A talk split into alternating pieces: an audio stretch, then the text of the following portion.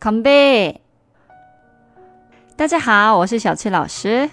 我介绍给大家韩国的酒之前，今天我先教你们，你们在韩国会经常听到的一句话，就是干杯，干杯，干杯，跟中文的干杯发音是很像的啊。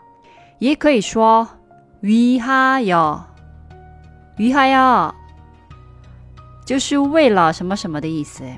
比如 사랑을위하여是为了爱情的意思，우정을위하여就是为了友情的意思。但我们经常前面什么都不加，直接说위하 여。